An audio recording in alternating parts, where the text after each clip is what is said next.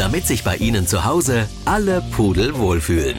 Nachgehört, die Tierarzt-Sprechstunde. Heute kümmern wir uns wieder um die Haustiere zusammen mit Dr. Popp. Herzlich willkommen. Ja, schönen guten Morgen. Und los geht's gleich mal mit einem Kaninchen, äh, das der Frau Gruno Sorgen macht. Sie schreibt, äh, dass sie an der Schnauze des Tieres so einen Knubbel entdeckt hat. Der ist ein bisschen gerötet. Nun macht sie sich Sorgen. Sie geht natürlich auch zum Tierarzt, aber möchte erst mal Sie fragen, was dahinter stecken könnte. Vieles. Also es könnte eine Entzündung der Haut sein, das wäre eine einfache Erklärung.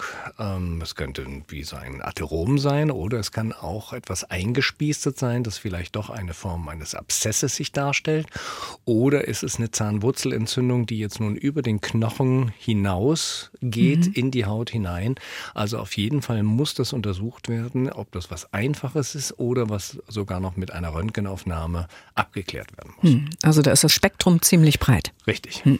Aus Geithain ist diese Mail gekommen. Hallo, lieber Dr. Popp. Unsere anderthalb Jahre alte Mietz soll nächsten Montag kastriert werden. Jetzt haben wir eine walnussgroße Beule am Bauch festgestellt und Dr. Google befragt.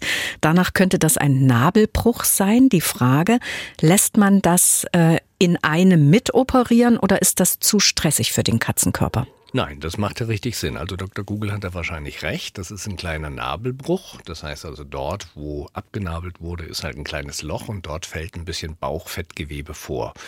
Und genau an dieser Stelle macht man ja den Schnitt. Das heißt also, man kann diesen Schnitt etwas verlängern, muss den auch etwas verlängern, weil man diese Bauchdecke adäquat wieder miteinander vernähen muss. Mhm. Ja, und mhm. dann, ja, das ist vielleicht Zentimeter längerer Schnitt aber alles kein Problem. Wird in einer Sitzung mitgemacht. Also in einer Sitzung mit. Haben wir die Frage auch beantwortet.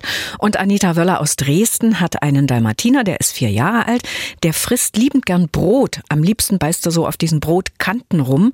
Und die Frage, darf er das? Und wenn ja, wie oft?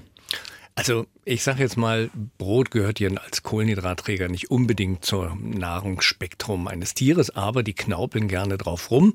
Und wenn die keine Allergien, Glutenallergien haben gegen Weizen oder wie auch immer geartete Getreidesorten oder gegen den Inhaltsstoff, diesen Eiweißstoff, diesen Glutadinstoff, dann können sie das ruhig verabreichen. Mhm. Also Brot ist ja auch überhaupt ein Thema bei der Futtergabe, ne? Kaninchen, Katzen weiß ich gar nicht, aber Hamster auch, ne? Ja, aber Katzen fressen das, sage ich mal, etwas ungern. Manche vielleicht ja, manche vielleicht nein. Bei Kaninchen können die auch wegen der, der Zähne ein bisschen was machen, aber es sind Kohlenhydratträger und damit sind sogenannte Dickmacher. Mhm. Ja, und die führen natürlich sehr gerne, wenn Tiere eh Verdauungsprobleme haben und ich setze noch Kohlenhydrate drauf, dann habe ich diese ganzen Kommensalen wie die Malasetien, die dann dort eine Rolle spielen können. Ja, die vermehren sich einfach. Ne? Die freuen sich einfach, die haben eine größere Nahrungsgrundlage. Mhm. Und damit ist der Durchfall halt weiter präsenter. Hm. Also auf die Dosis kommt es an und es ist auf jeden Fall nicht gefährlich für einen Hund, wenn er Brot frisst. N nein, gefährlich ist es nicht. Es kann höchstens zu Unverträglichkeiten führen. Alles klar. Und da geht es hier, Dr. Pop, um eine Hündin, die ist zehn Monate alt und die ist zum ersten Mal läufig. Unsere Hörerin schreibt, sie hat sich erschreckt erstmal, wie viel Blut da im Spiel ist und sie fragt, wie lange dauert im Schnitt die Blutung? Es sind drei Fragen. Zweitens, wie merkt man, dass die Läufigkeit sicher vorbei ist? Und drittens, ist es normal, dass die Hündin in dieser Zeit sehr müde und träge ist, nur schlafen will und ob man das zulassen oder zum Spazierengehen zwingen soll. Also fangen wir mal mit der ersten an. Äh, wie lange dauert im Schnitt die Blutung? Also die erste Läufigkeit, ähm, so nennt man diese Phase, ist in der Regel am Anfang etwas länger. Das heißt also, die drei bis vier Wochen Zeit ähm, kann schon auftreten, dass mhm. dort Blutungen sind, die dann im Laufe der Zeit abklingen. Danach beginnt quasi die Phase der Scheinträchtigkeit. Das heißt also, der Hund ist nicht belegt worden, ist also nicht trächtig und der Körper signalisiert aber der Hündin, du bist schwanger. Und das ja. ist eben dann diese Form der Scheinträchtigkeit. Feuchtigkeit, weil Gelbkörperhormone eine Rolle spielen. Und in dieser Phase ist die Hündin natürlich auch ähm, etwas anders. Sie sucht Spielsachen zusammen, sie zieht sich zurück, sie ist auch vielleicht ein bisschen komisch und wie auch immer. Also kleine Frau, sag ich mal, ohne was davon was gesagt zu haben. ähm, aber ist eine Besonderheit. Und ähm, ja, dann verschwindet das Ganze wieder und man merkt es eben, dass die Scheide abschwillt. Das sind also die Symptome, wo wir dann quasi in dieser ähm, postöstrischen Phase sind, also bis es dann quasi über den Metöstrus in den Anöstrus übergeht. Das ist dann ungefähr, naja, so zweiter Monat, dritter Monat. Mhm, das, mhm. also so lange dauert das, bis das Ganze dann umgebaut ist alles. Mhm. Und äh, wie merkt man genau, dass die Läufigkeit sicher vorbei ist? Die Läufigkeit sicher vorbei ist, wenn keine Blutung mehr da ist. Mhm. Ja, okay. Dann ist also der ganze Involutionsprozess abgeschlossen, weil keine Nidation von befruchteten Eizellen mehr stattfinden kann. Gut, kommen wir noch zur letzten Frage. Die Hündin ist in der Zeit, also jetzt in der ersten Läufigkeit, sehr müde, träge, will nur schlafen. Zulassen oder zwingen zum Spazierengehen? Nein, das würde ich nicht machen. Also ich denke mal, sie muss ja irgendwann einmal, weil die Blase ist voll oder mhm. der Darm drückt. Und insofern würde ich da mindestens zwei bis dreimal mit ihr trotzdem rausgehen, aber sie nicht in der Phase überlasten, weil auch die Blutung ist ja letztendlich ein Verlust von roten Blut Blutkörperchen und das kann immer mal ein bisschen Schwächung darstellen. Mhm. Ja. Diese Läufigkeit, ist die erste Läufigkeit nur so lange oder geht das jedes Mal bis die, zu also, vier Wochen? Das war auch bei meiner Hündin so, dass die sehr stark ausgeprägt war. Und ähm, dann hat sich im Laufe der Zeit, das ist ja so, dass äh, große Hunde manchmal sogar nur eine Läufigkeit im Jahr haben, kleinere Hunde können ein bis zwei haben oder vielleicht auch mal mehrere. Da muss man natürlich den Zyklus immer betrachten, ist der noch adäquat, ist der nicht adäquat. Aber ähm, die läuft in der Regel Regel so, dass man sagen kann, so in der dritten Woche hört dann die Blutung auf. Mhm. Ja, aber danach kommt ja noch die Phase der möglichen Scheinträchtigkeit. Die kommt nicht immer und auch nicht bei jedem Tier, aber es kann vorkommen. Sollte man eigentlich als äh, Hündinnenbesitzer, sage ich jetzt mal, diesen Prozess unterbrechen und die Hündin kastrieren lassen? Was sagen Sie? Oder? Nein, ich bin, bin jetzt nicht der Befürworter der Kastration, aber das ist, da können Sie fünf Ärzte fragen, jeder hat seine eigene Meinung dazu. Ich bin, ähm, erstens bin ich Chirurg, sage ich einfach, wenn ein Problem auftaucht, wird das Problem beseitigt. Ansonsten würde ich immer den Natur den Lauf lassen es gibt nur viele Gründe, doch die Kastration zu machen oder eine Unterbrechung. Na, es gibt ja auch die Möglichkeit der Läufigkeitsunterdrückung. Wenn ich jetzt in Urlaub fahre und ich bin in da in einem Wellnesshotel und habe den Hund mit dabei und der ist gerade in der Blutungsphase und da sind helle Teppiche, ja wunderbar. Mhm. Na, mhm. Das muss ja nicht sein. Das heißt, man kann bestimmte Dinge planen. Mhm. Ja, und ähm, deswegen sage ich mir, eine Kastration, wenn sie indiziert ist, ja. In den Corona-Jahren haben viele, viele Menschen Trost in Haustieren gesucht und gefunden. Ich habe mich mal dafür interessiert und gefunden, dass die Zahl der Hunde und Katzen, Wellensittich und sonstigen tierischen Mitbewohner in deutschen Haushalten stieg innerhalb von zwölf Monaten um fast eine Million auf knapp 35 Millionen von 2020 zu 2021. Das heißt, in jedem zweiten Haushalt in Deutschland leben mittlerweile Dr. Pop Haustiere. Ja, mhm. gut fürs mhm. Tierarzt. Gut für, ich wollte gerade sagen, merken Sie das eigentlich in der Praxis auch? Naja, wir sind ja eine spezialisierte Einrichtung und insofern kriegen wir sehr häufig eben nicht den Erstkontakt, sondern meistens Zweit- oder Drittkontakt. Das heißt also Problemfälle. Und ähm, das Bewusstsein der Tierbesitzer ist größer geworden, was die äh, was die Abklärung angeht. Und da sage ich, da haben wir genügend zu tun, ähm, dort fundierte Aussagen eben auch zu machen, fundierte Diagnosen auch zu stellen, mhm. die dann natürlich, ich sage immer, wenn ich meinen Feind kenne, kann ich ihn auch behandeln. Ansonsten arbeite ich ja in einer Blackbox. Mhm. Ja? Und ähm, das war mein Anspruch gewesen und das ist auch unser Anspruch innerhalb der gesamten Mannschaft, dass wir ähm, Diagnosen stellen können. Und das ist, ja, das hat zugenommen. Also wir haben einen guten Zulauf, wir sind zufrieden. Ähm, wir haben nur das Arbeitsproblem, dass wir also zu wenig äh, akquirieren können an Ärzten, die auf dem freien Markt zur Verfügung sind. Äh, das ist unser Problem. Mhm. Und nicht nur ihres. Mhm. Ja, mhm. genau. Auf jeden Fall leben weit über 10 Millionen Hunde allein in deutschen Familien, habe ich auch gelesen. Und auch Frau Hartmann aus weiß ich. Und deshalb komme ich jetzt drauf, möchte sich so einen kleinen Hundewelpen nach Hause holen, einen kleinen Labrador. Sie schreibt, er kommt Ende März aller Wahrscheinlichkeit nach zu ihr, dann ist er vier Monate alt. Sie möchte alles richtig machen und hat gehört, dass zu Hause viele Gefahren für so einen kleinen Kerl lauern können, deren man sich gar nicht bewusst ist vielleicht. Und sie fragt jetzt sie per Mail, welche Gefahren könnten das denn sein? ja, die bunte Knete im Kopf bei diesen jungen Tieren. Äh, das fängt an, Aufnehmen von Fremdkörpern. Ja, also alles, was rumliegt, äh, wird aufgenommen und irgendwann, weil der Tierbesitzer, nein, lass das und dann wird es abgeschluckt, weil das ist ja meins. Ne?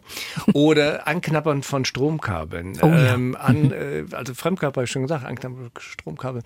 Dann natürlich auch ähm, dieses wilde Umherlaufen und Verletzungsgefahr, Anstoßen, ne? dass sie die, den Bremsen Bremsvorgang nicht abstoppen können und mit der Schnauze Gesicht, ne, Augenverletzung. Oder sie laufen die Treppe hoch und poltern die Treppe runter und haben Frakturen. Oder sie werden quasi auf den Arm genommen und weil sie sich aber erschrecken, kommen sie wieder vom Arm runter, aber unglücklich auch dort wieder Frakturen. Ja. Oder wie auch immer äh, Gelenkverletzung. Also alles dies, das sind Dinge, die vorkommen können oder auch wenn mehr äh, Tierhaushalte da sind, dass eben auch Verletzungen von anderen Tieren da sein können, weil die eben so unbeholfen sind. Eine Katze ist noch da, aber der Hund macht einfach eine unglückliche Bewegung und die Katze sagt nö und haut dann eben zu, Augenverletzung, auch solche ja. Dinge. Also darauf achten, dass auch, auch, äh, dass man über den Hund stolpert, weil er plötzlich im Weg liegt. Man ist es nicht gewohnt. Auch mhm. mir ist es jetzt gerade passiert, im Dunkeln stolper ich über einen Hund. Okay, der ist älter, aber es, die liegen rum, weil das eben so ist im mhm. Haushalt.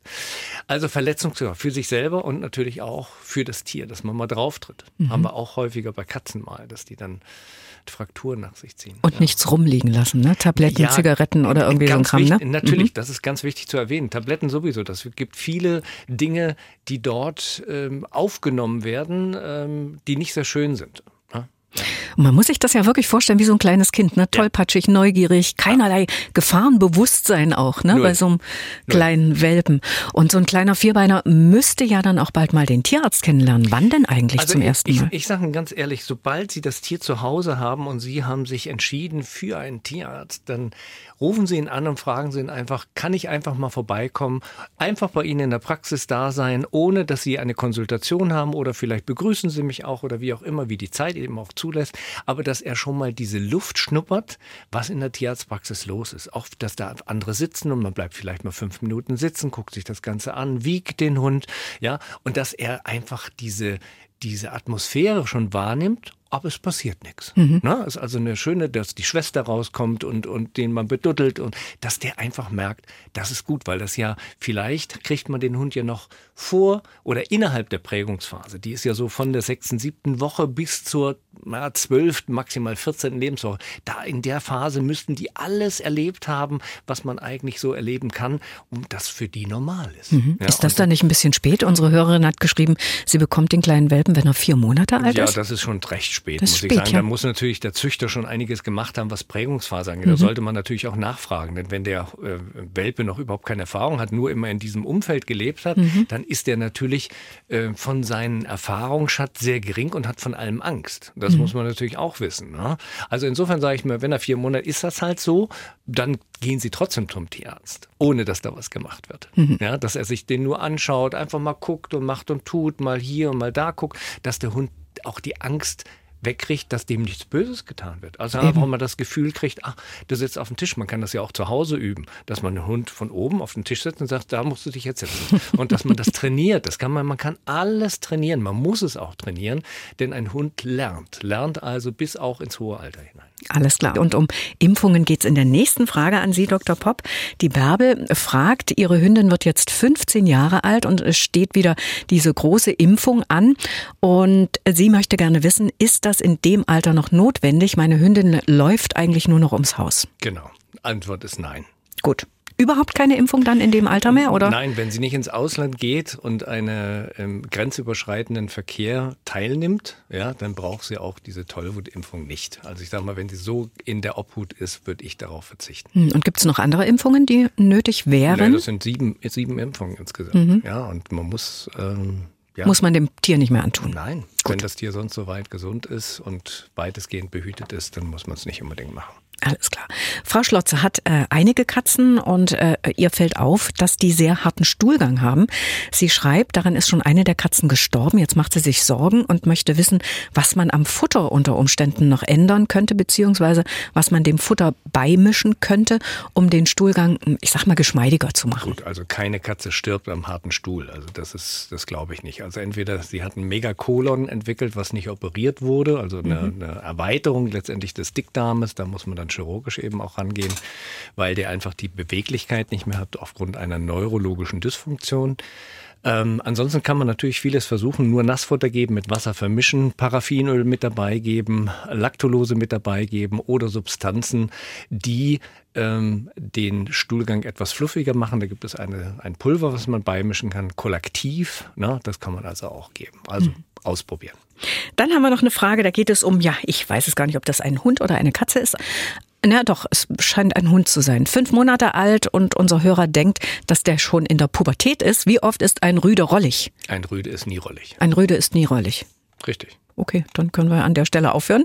Und ich bedanke mich bei Ihnen, Dr. Sehr Popp, gerne. und freue mich aufs nächste Mal in 14 Tagen. Bis dahin. Radio im Internet. Sie können aber auch das Original hören. MDR Sachsen.